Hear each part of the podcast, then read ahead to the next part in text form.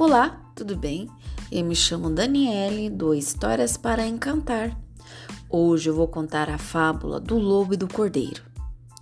O lobo estava bebendo água no rio quando viu um cordeiro que também bebia a mesma água, só que um pouquinho mais abaixo.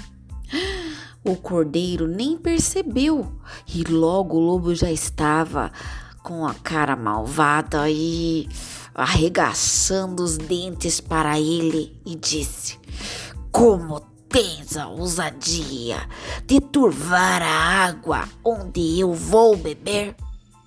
O cordeiro humildemente respondeu: Eu estou a beber um pouco mais abaixo, por isso não posso turvar a sua água. E ainda é insolente, disse o lobo. Já há seis meses o teu pai faz o mesmo. O cordeiro respondeu: Nesse tempo, senhor, ainda é. Eu não havia nascido. Não tenho culpa. O lobo disse: Claro que tem. Você estragou todo o meu campo. Mas o cordeiro respondeu: Mas isso não pode ser, porque eu ainda nem tenho dentes.